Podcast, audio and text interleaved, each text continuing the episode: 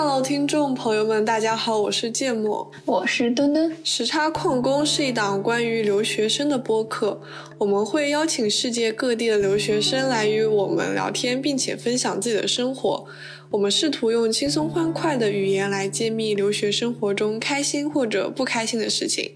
嗯，那今天我们邀请了一位新的嘉宾来和大家打个招呼吧。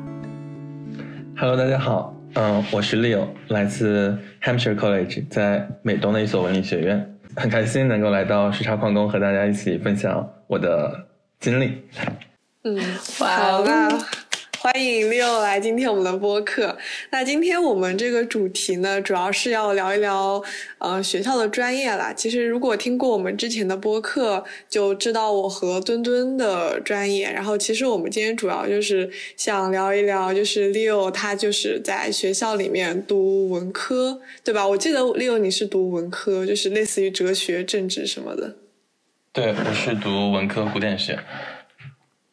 对对对，所以我们今天就是想要邀请 Leo 来主要分享一下他就是学习中一些比较有趣的事情，然后以及在学习古典学中可能会碰到一些比较有意思的故事，然后来和我们分享一下。那就是呃，首先第一个问题啊，就是像刚刚你说，嗯，就是在美东读就是古典学，那么你当时为什么要学这个专业或者选择这个学校呢？嗯，首先是这样的，就是我们学校，因为它就是其实还蛮特殊的。因为我记得我之前跟墩墩讲的时候，我说我的专业是 classics，然后 political philosophy，然后 English literature，然后墩墩说好长，为什么名字这么长？因为因为它其实不是一个专业，但是就是嗯，我们学校它没有。就是开设 department 或者是开设 major，所以呢，这学员自己就是，嗯，往自己的 concentration 上面填自己可能是感兴趣什么方向，然后，呃，因为他 Hampshire College 依托在一个五校联盟里面，然后所以学生是其实既可以在 Hampshire 上课，然后又可以在其他四个学校上课，因为 Hampshire 本身不怎么开课，所以，嗯，主要还是在其他学校上课，然后。嗯，所以我自己说自己是 classics，可能我拿到的就是 degree 上不会写我是 classics。对。那我想问一下，就是这个古典学，它是和它是属于哪个学院呢？就是它是和文学结合在一块儿，还是说和经济，还是说和其他的学科在一块儿？因为就是我我不太了解古典学，你一下说古典学的时候，我总要感觉它要和某个学科结合在一块儿。哦，是这样的，就是 classics 它应该是在就是 humanity 那个学院下面，人文学院下面。嗯。然后，嗯，它其实是和很多个学科结合在一块儿的，就像，像古典学可能更多指的是一个时期的名字，就是，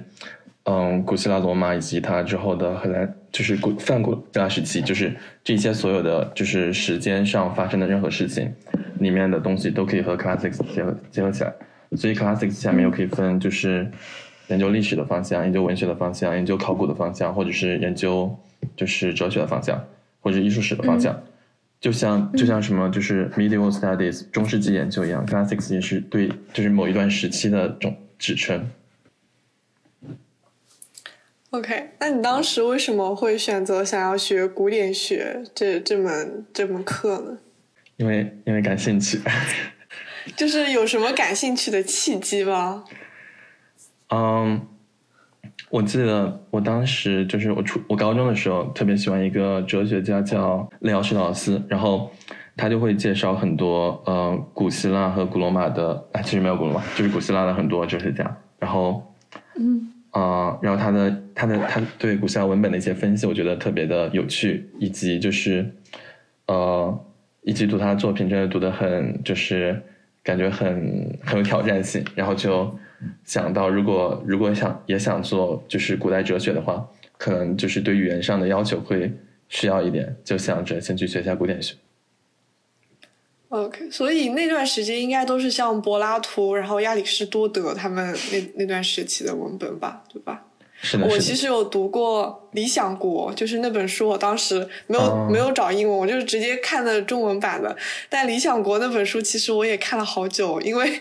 很很难读懂，你知道吗？我感觉里面有很多很多内容都是处于好神奇啊，他怎么会这么想的那种状态里面。所以你当时有读过《理想国》这本书吗？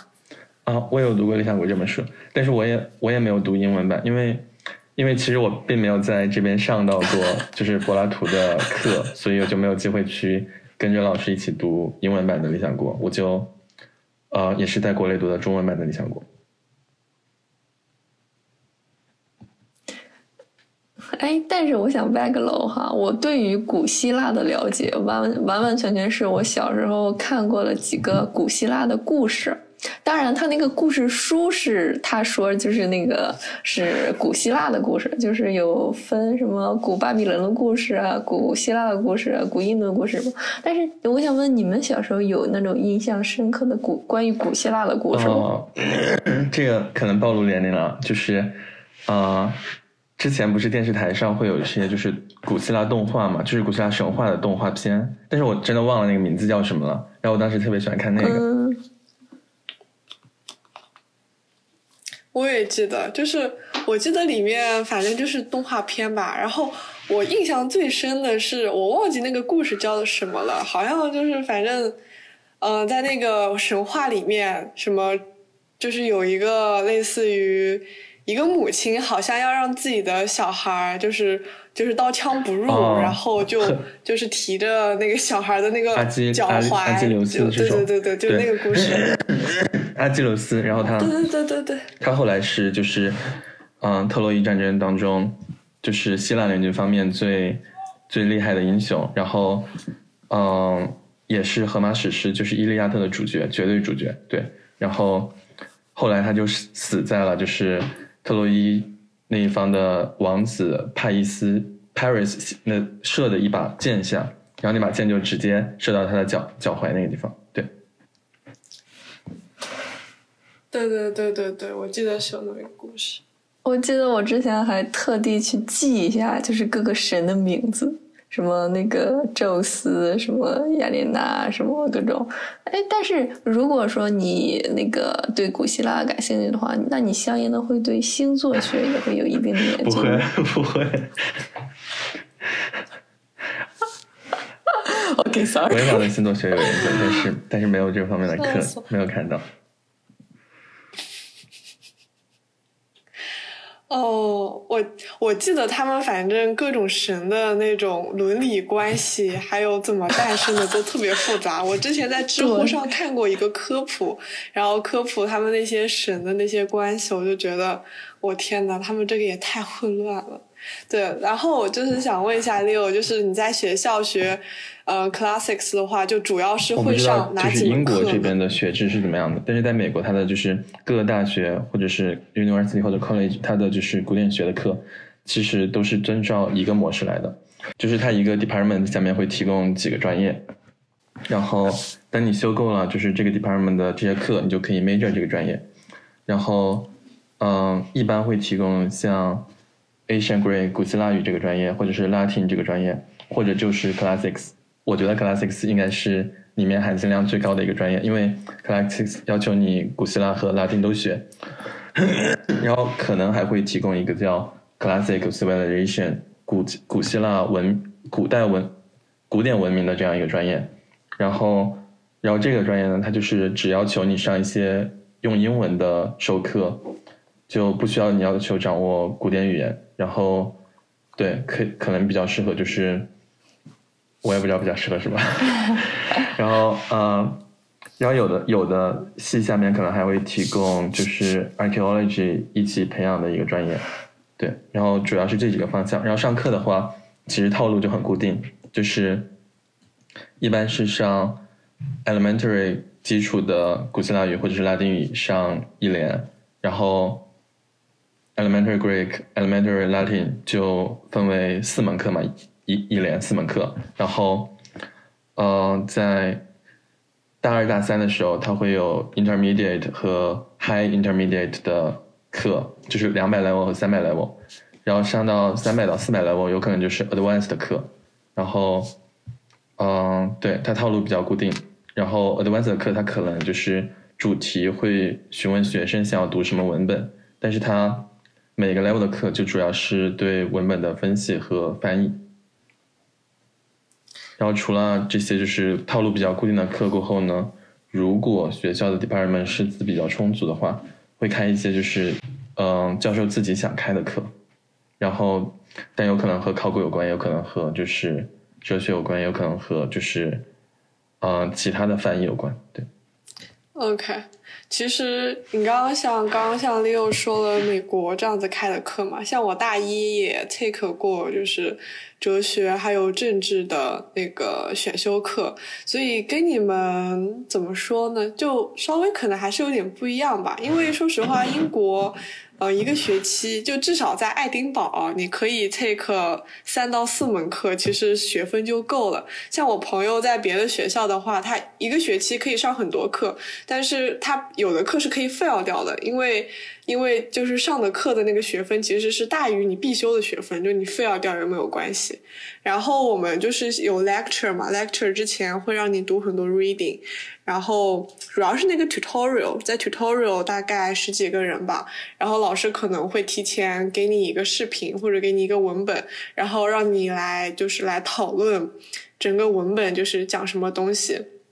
嗯，但其实对于我一个社恐，而且我大一刚进大学，就是英语也不是特别好的时候，上 tutorial 真的太痛苦了。就特别是在讨论哲学的时候，那个老师上面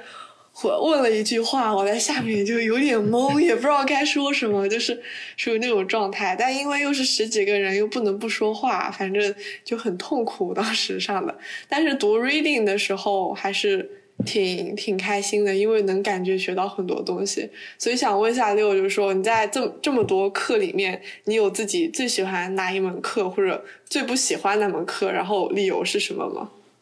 好呀好呀，我我可以就是等一下回答这个问题吗？因为你刚刚说的让就是你刚刚说的就是上课其实让我想起来我的其他一件一件事情，就是嗯，因为因为我不是之前想去爱丁堡夏季交换嘛，我有看爱丁堡的课，然后就发现。因为他只能选六十学分，然后一节课是二十学分，然后就相当于只能选三三节课，然后就确实觉得觉得，呃，选课上面可能会就很很受限制，因为因为还是我刚刚说的，就是 Hampshire 是一个比较特殊的地方，然后所以我们的选课其实是没有限制的，就是只要你能够 handle 住，你一学期上多少门课都无所谓。我曾经听过一个学姐，她一学期上了九门课，可能是。很累的一个状态，一一门课里面的人数，在 archaeology 方面的话，可能人会多一点，因为因为 archaeology 会开向就是很多 classics department 之外的学生，然后他可能一一门会有二十多个人这个样子，然后但是在就是拉丁和古希腊语的课上，一般一般来说就真的是超级小的 seminar，就我这学期上的拉丁就只有四个人，就四个人面对教授，每节课就翻译东西，就。没有办法不说话，就真的非常的嗯。我想知道，你就是你说你学这个古希腊语和古拉丁英语，那你有去跟现代古希现代希腊语和现代拉丁语去比较吗？你觉得他们这个古希腊语和现代的希腊语有什么不同？它是这样，因为没有现代拉丁语的存在，就是拉丁语就只有嗯古典拉丁语和中世纪拉丁语，然后。然后，然后没有现代拉丁语，所以我其实没有比较过现代拉丁语，就只学过古拉丁语。然后，同时我也没有学过现代希腊语，虽然虽然是有现代希腊语的。然后，对我不是很清楚他们之间有什么不同。对，但是我你刚刚提醒到我，就是就有的就是真的是师资非常雄厚的 department，他们会同时开现代希腊语的课，因为可能去希腊考古什么的，你会现代希腊语反而会很容易和当地人交流一点。嗯。然后他们还会开就是 sacred，或者是嗯 Bible herb herbial，或者是 modern herbial，就是开现代现代希伯来语和圣经希伯来语，或者是梵梵语。因为 classics 好像正在就是不断的想要把自己的那个学术领域给扩大化，就是不断的让扩进一些就是相相关的嗯近中东地区的一些文本，然后为了研究那些东西。然后他又会开一些，嗯，可能会用得到的古典语言。那我还挺好奇，就是你们，就是你刚刚说你们一门课也就四个人，然后就是对着教授，就主要是翻译文本嘛，在课上的话。其实是就是布置下去的作业，就是翻译，呃，提前做好，然后到课上来，大家互相就是对翻译，看有什么问题，然后以及过一些新的语法点。对，刚刚就是说你专业就是有什么让你比较感觉有意思的课或者不喜欢的课吗？嗯，其实我最喜欢一节课不是在我的专业上，就是 like 嗯，因为你知道，就是虽然虽然教授是小天使一样的教授，就是每次去找他他都很 nice，然后翻译也就是很很照顾你的感受，但是但是就是。做翻译课嘛，他就只是这样了，就是没有什么很 challenging 或者是就是其他的事情。然后可能我上过的，我现在最喜欢的一节课是呃 Making General，在就是 Amherst 的一节三百 level 的 English Literature 的课。然后那节课会讨论十八世纪的一些就是新出现的文学类型，比如说就是。呃，观察者杂志是作为一种新出现的杂志类型，然后，嗯，鲁滨逊漂流记，还有就是八十天环游地球这种就是旅游旅游文学这种东西，然后就会去讨论就是各种新出现的这种文学类型会如何影响人们对就是在见到这份文本之前的一些期待。哦，那我觉得这个还蛮有意思的，就是你们会在这门课上就是分析一些文本，然后来讨论。就是可能对大众的一些影响嘛，这个样子。我们会在课上分析文本，但是对大众的影响好像没有讨论，主要是讨论的就是新出现的嗯题材会就是在哪些方面改变人们对既往的题材的看法，以及就是嗯，OK OK。那能举个例子吗？就比如说像你刚刚提到的，就是像那种旅游文学的话，它会怎么改变呢？比如说，就是那个八十年环游地球的话，它会那个，因为它它之前是它是一个就是呃讽刺小说，就是它其实并不是一个单纯的儿童文学，然后它会就是用了很多比喻的手法在里面讽刺一些英国的现实政治。然后我们就会尝试去把那些就是到底讽刺了谁找出来，然后，然后嗯，去考虑就是这样的小说当时出版会如何受到审查的审查的，就是审核，就是为什么出版这样的小说反而没有被禁止？就是难道大家都看不出来吗？以及这样的问题。天呐，我感觉有点像就是高考的语文题，就是这个要联系当时的实际情况，这样 like this。那有没有你觉得很无聊的课？你就觉得开这门课就是很没有意义？啊，有有有的有的有的，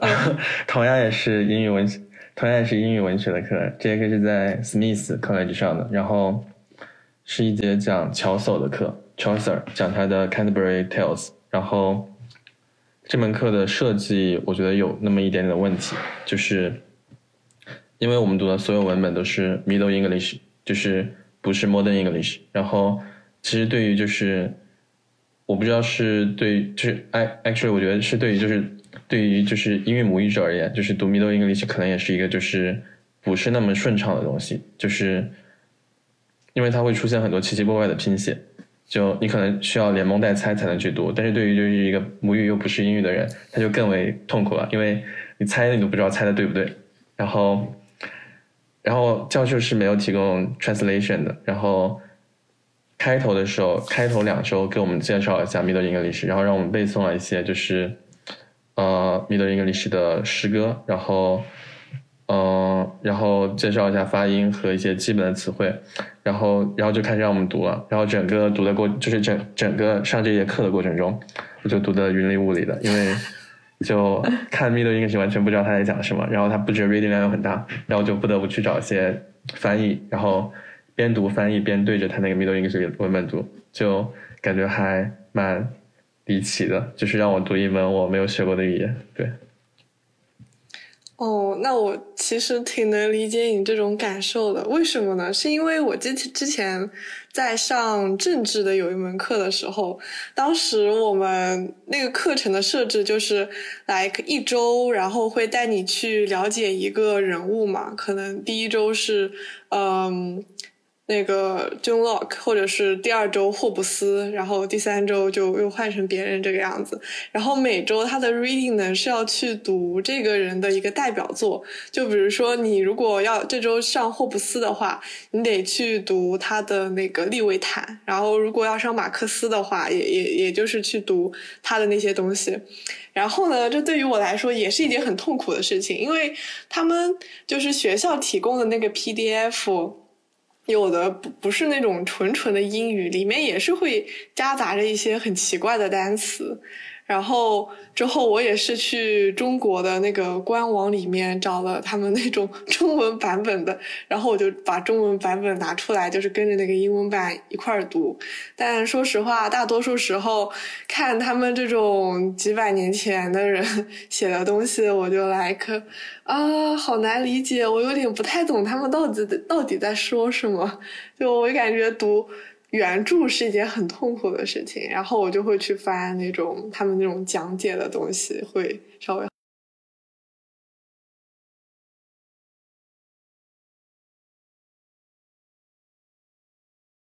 嗯，知道是。就是虽然就是我在我的研究生课程中有一些必修，有一些选修嘛，呃，包括我们在就是有也有必修或者选修，但是你总会碰到一些你不喜欢的课，或者说你觉得这个课的课程设置有问题。那你们就是就是首先这个专业它是怎么去设定它哪些课是必修，哪些是选修？其次的话，就是如果学生觉得这个课程设置有问题的话，你会跟学校反映去把它取消吗？嗯，其实我觉得就是应该是会有课程设置的，但是还是刚刚那句话，Hampshire 太特殊了，就是对于我们来说，所有课都是选修课，就是没有任何课是你一定要上的课。就是我如果去到这门课，然后我发现他上的特别不好，或者是 with my professor 上他教授评分特别不好，然后我可能去了上了，然后我就 drop 掉这节课，我就不去这节课，我就换一节其他课上。然后 c h a u c e r 那节课确实是太具有迷惑性了，因为我之前跟那个教授上过一节课，你知道吗？就是跟他上过一节 Milton 的课，然后在 Milton 那节课上，他的啊整个发挥还是非常的就是很戳我的，然后然后上的也很开心，但是我没有想到，就是 c h a u c e r 那节课读 Middle English，我们是没有 trans translation 的，就完全是读 Middle English，对，然后那节课我有一点点后悔，没有提前 drop 掉。嗯，对我感觉这应该是美国文理学院的一个特点吧。就是我当时在申请本科的时候，我当时的申请老师还跟我说，呃，如果有这个，虽然文理学院一般就是排名不会特别高，但是因为他们是一个比较小范围的一个，就是整个 class size 就比较小，所以每个就是 professor 的话，就是可以更关注到每一个学生。所以当时我们老师还跟我们说，如果对于这种就是学习的那个 quality 比较在意的话，其实是可以选一下文理学院的。但是因为我们当时高中学的那个课程是就是专门针对英国的课程嘛，所以最后去美国的人都很少，都基本上来了英国。像英国的话就没有那么自由哎，我感觉，因为像我学经济的话，我会有。我的那门课，我有很多必修课，然后必修课完全就不能 drop，就是必须得上，而且必须得过。如果你不过的话，你就最后毕不了业。然后像我大三，我现在的这门这个专业只有一门选修课，而且这个选修课你也只能在你这个专业里面找，你是没有办法去别的专业去学的。然后关于课程设置，其实我当时看过一个很牛逼的事情。然后就是那天我在刷小红书，然后刷着刷着给我推送了说，有一个人也是爱丁堡的，然后他自己就是找老师设置了一门课，我当时就大震撼，我就说还可以自己定制一门课的嘛？然后我当时点进去看了一下，就是。大意就是说，这个学生觉得，呃，他想选的课爱丁堡没有，所以他想要自己跟老师讨论一下，设置一门新的课出来。然后呢，他当时发邮件跟那个 department 说了，department 说行啊，你自己可以找 professor 联系，如果能联系得到的话，也是可以给你开的，但是你得自己列 outline，然后就是各个那种比较细节的东西你都自己列出来。所以他当时还真的就是列了一个非常细节的东西，然后去联系 professor，然后 professor 说也可以啊，然后结果那个 department 真的给他一个人哦开了一门课，我当时就大震撼，我就说还有这种操作。嘛，然后后来，后来我跟我朋友讨论到这件事情的时候，我朋友还跟我说他认识这个人。我说哇，那这个人也太牛了，还能这种操作。但是，哎，总的来说，就英国选课非常的就是狭窄，而且我知道，就是因为美国上学的话会比较注重那种什么 liberal，就是可能大一就是。文科理科都得学一点嘛，因为我看我朋友就是当时在可能美国读书的话，就大一的时候，你文科的课也得学，理科的课也得学。但是像英国的话，像我学经济的话，我基本上从大一开始，可能大一自由度还会高一点，会让你去学点别的院的课。等到了大二大三之后，你就完全是 focus on 在自己的。专业里面就不会去学别的 department 的课了，这还是说实话有那么一点点小遗憾的。对对，那个刚说到开课的话，我想到就是那个，其实我感觉在文理学院会叫做 independent study，就是你每学期呃就选课的时候也可以提交一个 independent study，然后如果但是那是要看教授，就是如果那个教授这学期要做 independent study 的话。你就可以在选课上选他 independent study，然后就和就可以和他，呃，一个人上课，但是也是要就是把自己的 syllabus 列上，然后每周和他见面这个样子。然后，对我感觉是就是无论是文理学院还是大 U，就是都会有很多的必修课，就，嗯，包括你说就是有数学、有有自然科学、有那个社会科学或者是人文的课，在大一、大二的时候，但是。但其实美国也是有一些学校是没有就是这样的课的，他们把它叫做就是 open curriculum 嘛，然后就是你的所有课就是除了满足你的毕业要求之外，都是可以就是自由选择的这样子。然后因为我自己也很讨厌上数学，所以我就会去选就是有这种自然科学要求的学校。哎，那那我想知道，就比如说你上这门课，然后你上到。上到第几节，然后你觉得他我不喜欢，你怎么去更换呢？因为一般来说，你选了这门课之后，你就再再怎么不喜欢，你也得上完。嗯，就是有开学的前两周是一个 add drop period，在这一段期间，你只要上了不喜欢，你就可以随时把它 drop 掉。哦，OK，I see，OK。然后你 drop 掉过，如果你还想上其他课，你就可以呃添加其他课上去。嗯，好的，了解。我们也是，就是就是你选完一门课之后，前两个星期，如果你不喜欢你的这门课，想退掉的话，你就可以跟你的那个 personal tutor 说，我不喜欢这门课，能不能换别的课？然后一般都是能换的。我感觉这个其实其实挺容易换的。其实会有很多，就是有的比较热门的课抢不上位子，就是有的课就只能到 waiting list 里面去等这个样子。但是我研究生期间我没有选过课。是因为就是我学校给我安排的课，就是已经够我修够学分了，他就没有给我。给我这个专业的所有同学开设选课的选项，但是其他同学都在都在研究，就是选哪门课比较好，或者说选哪门课就是能学到东西，或者说选哪门课比较好过。然后我记得有一个我有一个研究生同学，他就选课嘛，他的一个专业可以允许他选课，他就在那个选课之前，就是一直在问上一级的学长学姐，就哪门课他想找一个就是。考 考高分通过的课，然后他就一直在问哪门课比较好学，然后最后他选了三门，然后 是我们全全学院最难的三门课，这是选课吧？他他想选简单，但是最后所有最难的都是在他的列表里，好惨啊！我天，我觉得这个就是分课啊，像我朋友学 data science 的，他可以选的课还蛮多的，但。研究生的话本身就可以比较课比较多吧，就是你们可能一个学期有四五门课。我学 data science 的朋友一个学期有六门课，我都震惊了。他最近天天 deadline，我我都大震撼，你知道吗？我就感觉我这学期有六门课。哇，因为你不会觉得六门课实在是太难了吗？就是就很难去就 handle 所有的 deadline 还有 project 之类的。就像我一个学期才三门课，就我知道其实三门课就是。还挺挺闲的，说实话，因为我现在的学习已经变成了就是平常摆烂，然后最后可能一个月 好好学习的那种状态里面。对，所以我想就是说，就是如果一个学期问下六，就是说一个学期学六门课，而且都是文科的话，就是 deadline 这种东西不会让让你很很很崩溃吗？确实还挺崩溃的，因为我不是说我要推迟一周做播客嘛，因为上周是 midterm，然后就同时有三个有三门课在考 midterm，然后哇，上周真的是噩梦，就是，然后对，而且而且同时有两门就是语言课在考，就是呃拉丁和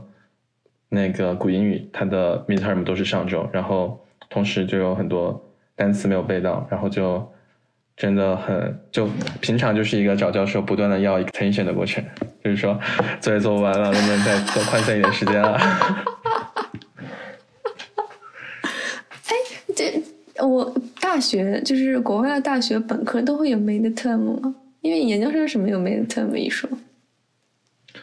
我觉得是看课吧，就是有我有的课是没有 midterm 的，就是它只有就是平时的一些作业，然后最后交一个 paper。嗯哼。但是有的课它。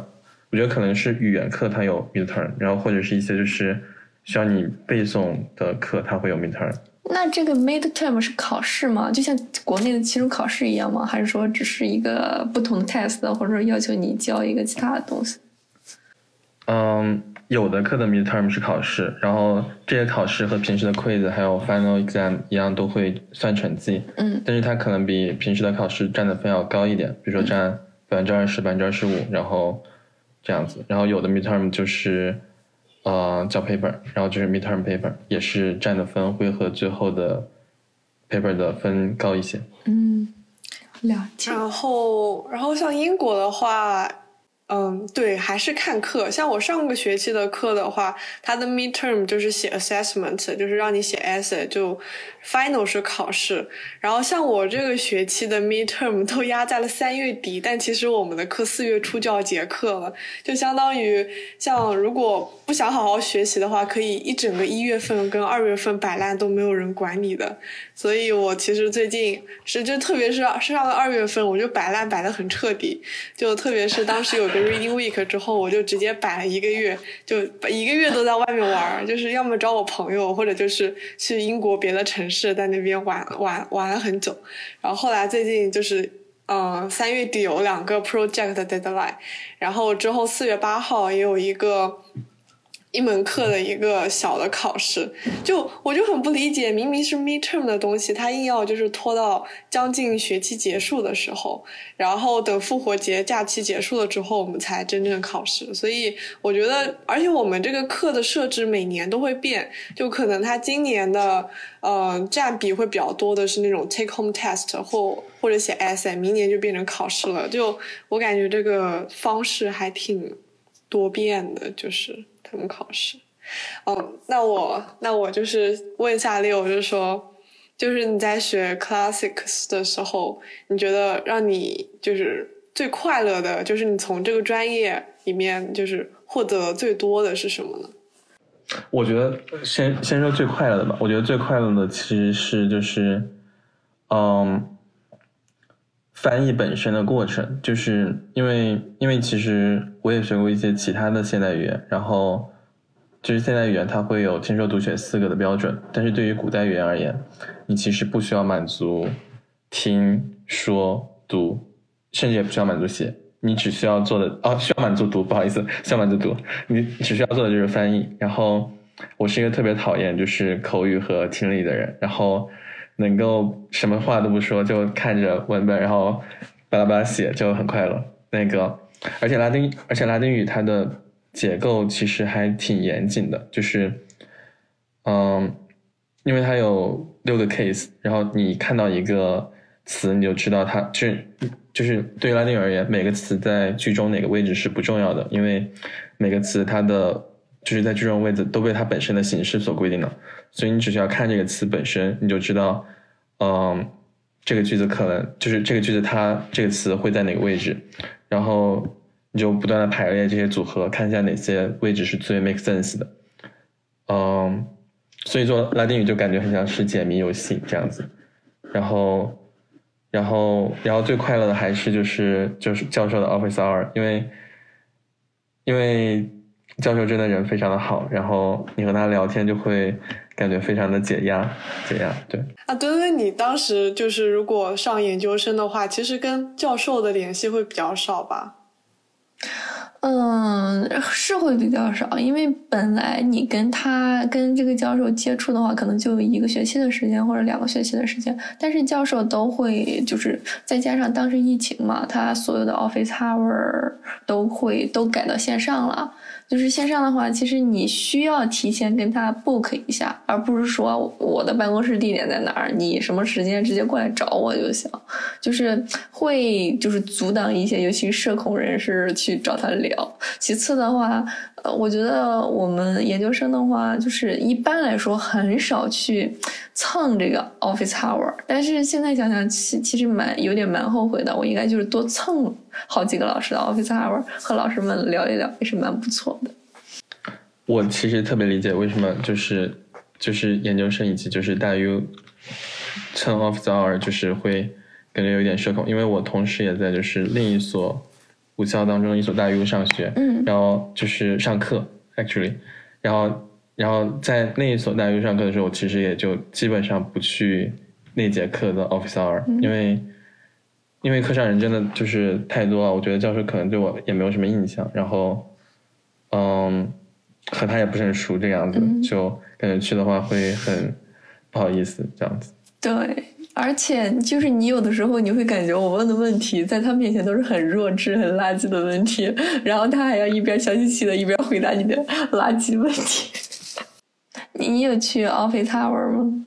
啊，我很少哎，因为我们的客人都特别多，特别是像我读经济的，我这个学期三门课基本上都是。两百个人朝上的，就是人非常多，而且我们 office hour 现在也全都是线上的，就是你得提前预约，然后没有预约的话，你也没有办法去上，所以就我就很懒，我就宁愿跟我朋友讨论讨论，我也我又懒得去跟那个教授预约这种东西。哎，虽然我知道我这种有点摆烂了，没有没有太好好学习，就是正常的话，就是如果有什么问题的话，就是最好能去找就是教授，就是约个。时间讨论一下这个东西。我之前有试图给教授发邮件，但我觉得发邮件是一个效率很低的东西，因为他们要么跟我说有一个专门 Q and A 的一个 session，你去那个 session 上面问就好了。然后我就行吧，行吧。然后，然后要么就是索性就直接不回我，我就嗯，那不回我，那就那就算了吧。就是你必须得就是提前，就是我朋友如果想效率比比较高的话，就必须得提前跟他约，然后必须是那种就是。实时的 talk 才是会比较有效的。就像我这种有点社恐，不不不太跟想不太想跟老师聊的话，就会很很那个啥。但是就体验比较好的话，是当时还没有疫情的时候。没有疫情的时候，所有都是线下的嘛，就是不管是 tutorial 呢，还是跟 personal tutor 就聊天的，都是线下的。然后那个时候线下的时候，如果聊跟教授聊这个东西，就是体感会好一点。因为我记得我当时有一节，呃，政治的 tutorial 吧，然后也就十几个人，然后当时就是，哎，当时其实聊的话题聊到了 China，聊到了中国，然后当时呢，我们整个 tutorial 十几个人，只有我一个中国人。当时我我当时提前知道了这件 tut 就是 tutorial 的主题是讲中国的时候，我还有点紧张，因为我觉得那这门课我不能摆烂啊，这门课我得讲话呀，是不是？然后后果，后果就变成了什么呢？后果就是那那节课上有一个法国的小姐姐跟我关系蛮好的，然后我我跟她上课我都坐一块儿的，然后剩下有几个白男，他们是坐在一块儿的，那节课就变成了我和那个法国小姐姐跟那几个白男 battle，你知道吗？我们 我们。两边都吵起来了。然后后来就是老师说。你们 calm down 一点，你们 peace 一点，就不要再吵了。就 最后就演变成这种样子了。就怎么说呢？但但当时虽然吵得蛮激烈的，但是我就觉得还是就是 maybe 可能会改变一些他们对就是中国的想法吧，probably。然后。当时线下就觉得蛮好的，但是后来线上就没有这种体验了，因为所有都变成线上，而且我的课都变成了那种做题的课，大家就是过去做题，然后也不会去有那种 battle 的东西。嗯，哎，你刚刚提到芥末，你刚刚提到 tutorial，就是我研究生时期的 tutorial 是完全你有一个那个学术导师，你去跟他 tutorial，完全就是一对一，就是很少说这种就是十几个人的 tutorial。哦，我们的 tutorial 就类似于小课吧，就是你 lecture 上面就是可能会讲呃几百个人，然后讲一个 PPT，然后有一个 lecture，然后他会有一些课后作业嘛，然后课后。这些课后作业就是会在 tutorial 上面讲，然后会有个老师。像我们现在学经济的话，就课课后有些作业，然后在课上老师会问你，哎呀，哪个问题啊，哪边有问题啊？然后就课上大家一起讨论一些这种问题。如果是比较偏文科的课的话，就是类似于会给你个 topic，然后几个人可能分几个 group 吧，然后大家 discuss 一下，就是这个 topic 类似于就这种东西，对，就是。芥末你说的 tutorial 是那种就是课程设置上，比如说一周三节课，然后两节 lecture，然后有一节是 tutorial 这种。对对对对对对对，就是就是这种课。哦，行。对，嗯，在美国叫做 seminar，就是也是一样的设置，就是两节 lecture 一节 seminar，但是这这个样子，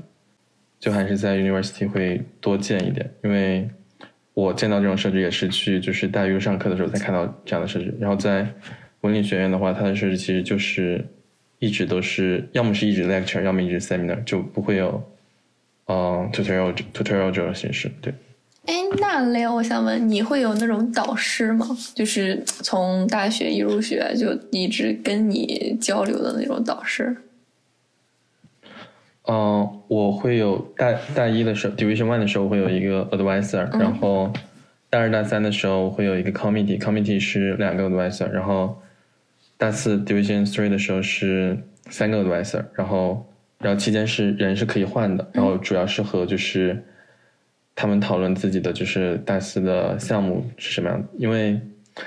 还是 M P R 的学制有点特殊，因为它它的毕业要求是这样的，因为它没有选课的要求，嗯，然后也没有 department 的区别，嗯，甚至它没有 G P A 的要求，就是因为在 Hampshire 的课是没有成绩的，就是。你是有 midterm 有 final paper，但是教授不会给你一个 A 或者是就是数字，他会给你一个 evaluation，相当于是回顾你这在他这课上的一门表现，然后给你一个 evaluation 这样子。所以真正的毕业要求其实是你在 division three，也就是你大四的时候做一个 project，然后当你的 project 受到了你的所有 committee 的认可，然后你就可以毕业。有一个问题就是我的 Y Sir 他其实他不是 Classics 方向的，就很很着急，就是我没有，因为我们学校我没有找到一个 Classics 方向的 Y Sir，然后就没有办法，就只能和英语文学这样先凑合着过吧。然后我我刚刚想问的就是想问 Leo，就是因为你们这边就没有 GPA 的概念，如果你以后想申请研究生的话，你就拿什么去申请呢？就是拿最后 project 那个分数去申是吗？project 也是没有分数的，就是，呃，申请研究生的话，其实 Hampshire 申请研究生的那个结果还挺好的，因为因为你就是每节课，如果你做的比较好的话，都会得到 evaluation；如果你做的不好的话，教授会拒绝给你写 evaluation，就相当于这门课失败了嘛。然后如果做的好的话，你就会相当于当你申请的时候，你有一本书这样多的推荐信，来，它它是会复制你的 transcript 一起上交到 grad school 的。所以你每门课的表现都可以被很很细致的评估到，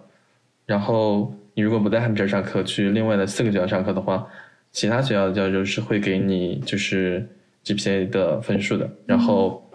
它是另一个佐证，就是你在学术上的能力可不可以足够好的胜任这些要求。对，就是英国的成绩是零到呃，研本科是零到四十是 pass 对吧？哦，不对，零到四十是 fail 对吧？嗯，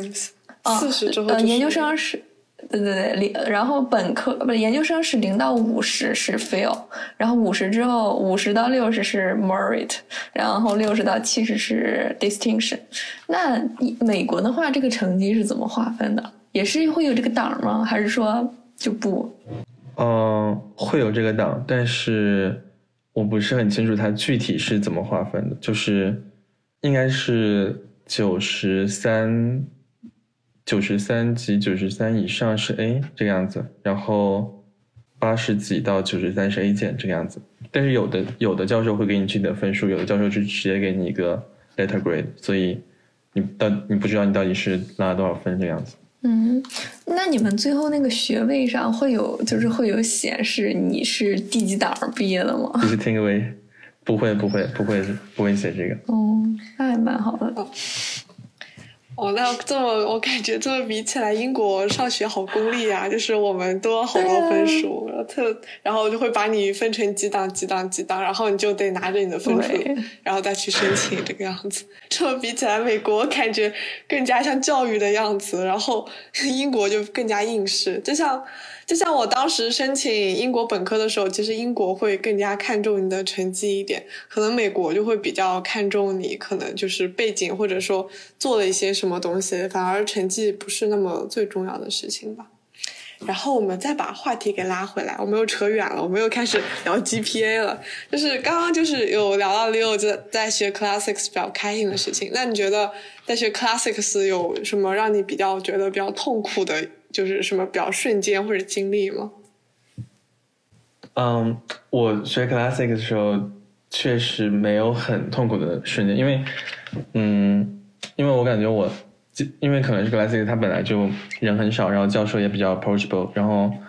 呃，只要你和教授交流比较多的话，就，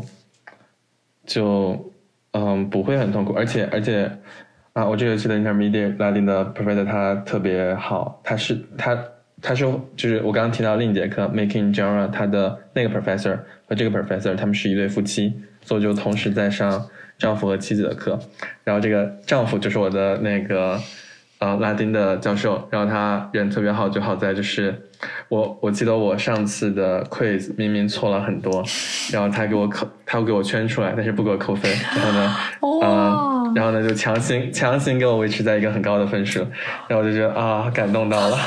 这太好了吧！所以学 classics 的时候就真的是很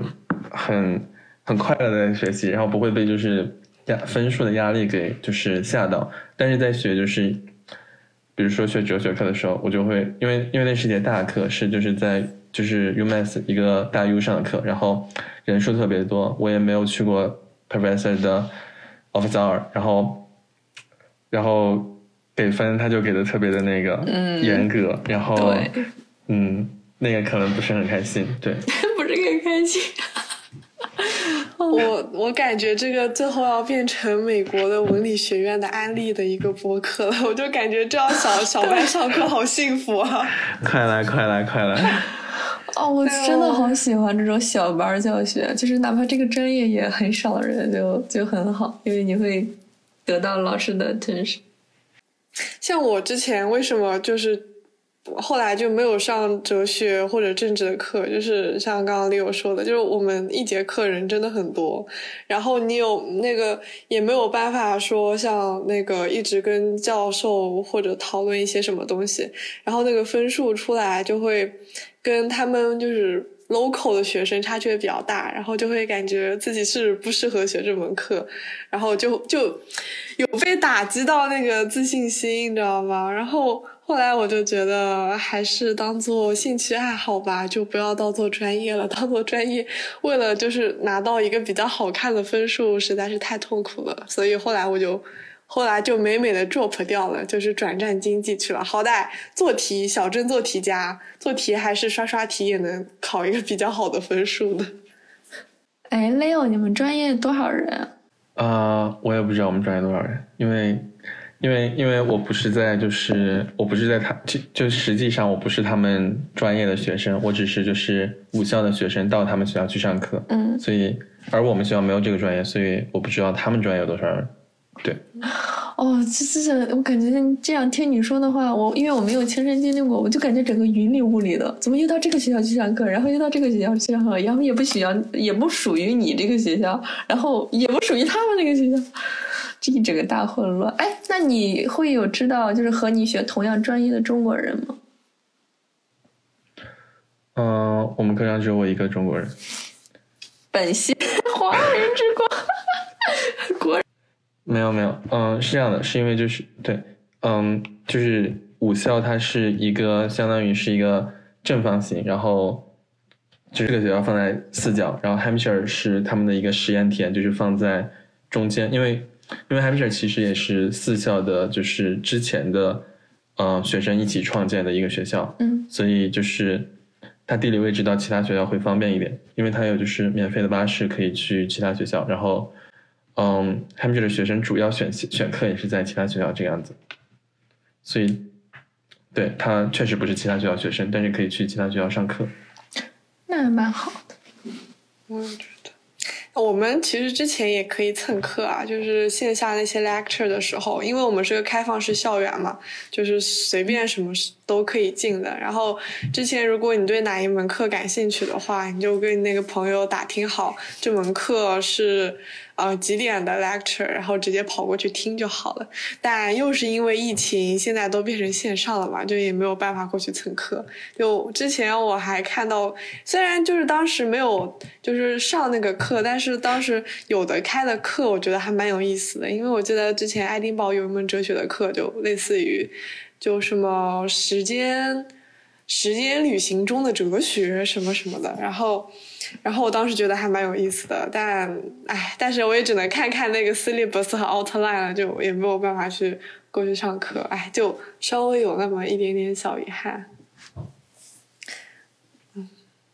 那就是啊，最后我问一下，就是说，其实六就是一整个听下来，你其实对你整个读的专业还有学校都是特别满意的，对吧？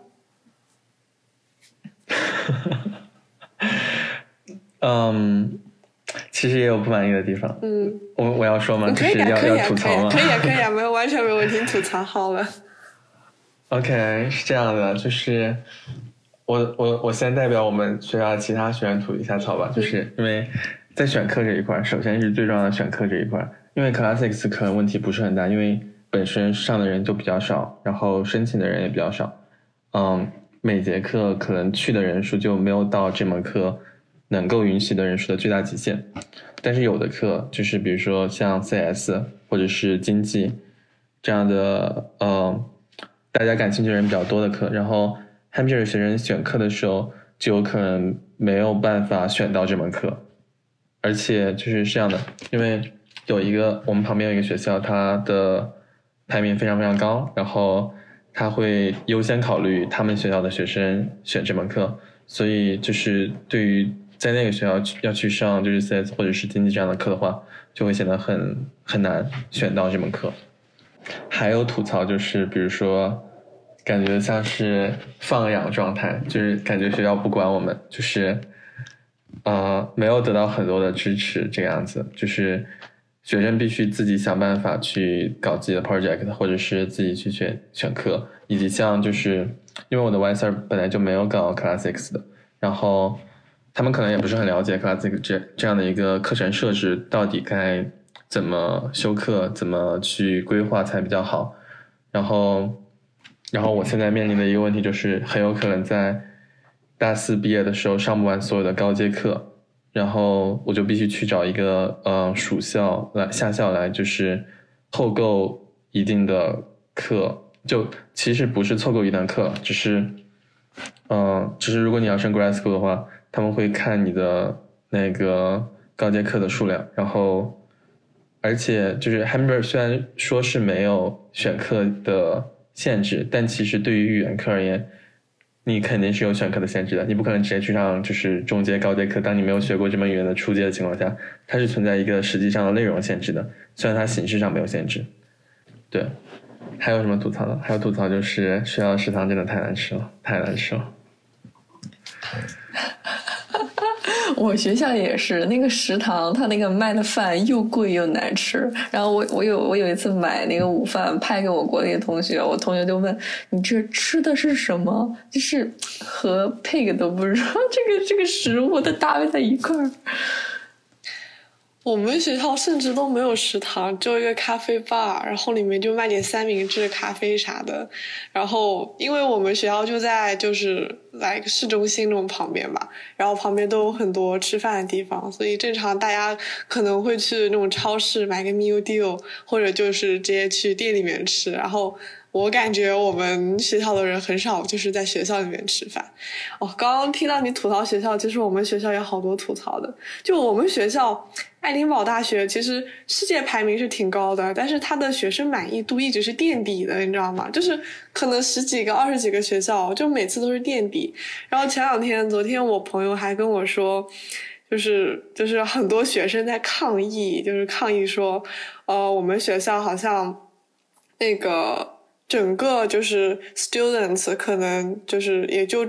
呃人数就涨了百分之可能二三十，结果他的学费涨了将近百分之九十六百分之一百，然后又觉得很多的钱都给了校长，然后没有给那些员工比较好的待遇啊什么的，然后就很多人在那边说，然后我在那边骂骂。默默骂爱丁堡，就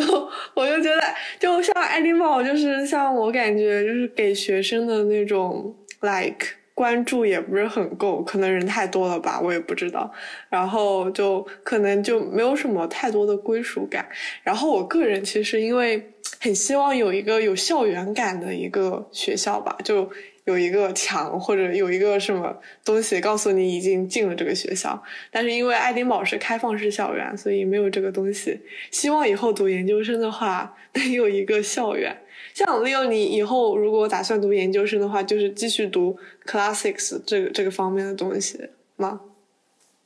我其实很纠结，因为因为我读 classics 的。一开始我说他是为了想要就是，呃，对廖史劳斯感兴趣嘛，就是对一些就是哲学的思考感兴趣，所以想要从就是，呃，古典语言的训练抓起，所以就我可能会找一个就是比较结合的这样的一个项目去看。对，哎，那我就是个人也从个人角度，我想问一下，就是我对学习就是不同语种的语言很感兴趣，我想问一下，就是你。你学习古希腊语或者学古拉丁语有什么有用的 tips 吗？可以推荐给就是感兴趣的人或者说初学者？就循序渐进，不要一次就是不要一次不要一次想着就是能够嗯，比如说一天花个七八个小时、八九个小时这样子把所有的知识点都过一遍，因为因为我在没有来就是。这边之前我有尝试去自学拉丁语，然后，嗯，就比较贪心，想要一次学过的章节比较多，然后就会发现很难坚持下去。然后，对，然后其实像韦洛克，国内也有他的中文翻译教材，我觉得是一本非常非常好的自学教材。就我们现在也用的是韦洛克的教材在上课。然后，如果你是自学的话，用那本教材完全完全足够，就是掌握到一个很棒的水平。对，就只要循序渐进的做就可以。对，没有什么很难的点，因为它它也不。那那我想接下来我想请你就是给就是对古典学感兴趣的同学，或者说即将要学习古典学的同学，或者说打算要申请古典学的同学，就给他们一些有用的 tips。我觉得可能我的我的建议是，就是不要只学不要只学语言，like 呃，因为哎，但是只学语言也无所谓了，就是因为如果你只学语言的话，你也可以去做，就是做就是。呃，文学研究或者是比较文学研究，就但是如果你不是想做文学方面的研究的话，比如你想做历史或者做考古或者做艺术史或者做哲学的话，那建议不要不要全部都只学古代语言。然后，嗯，哦对了，有一个有一个坑，就是有一个坑，就是你一定要去学一些现代语言，就是因为在上古典学的 PhD 或者是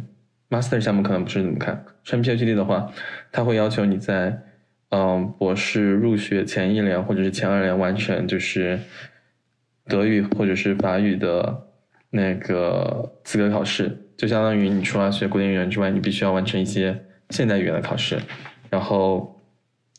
不一定是法语，可以是可以是西班牙语，或者是意大利语，或者是法语，就是罗曼语系的其他替代品，然后以及德语，对，所以在抽抽出大部分时间学古典语言之外，可以准备一下现代语言这样子。嗯，好的，好的，谢谢 Leo Tips。那以上就是本期播客的全部内容啦。我们再次感谢 Leo 参与到本期播客。我是墩墩，我是芥末。我是 Leo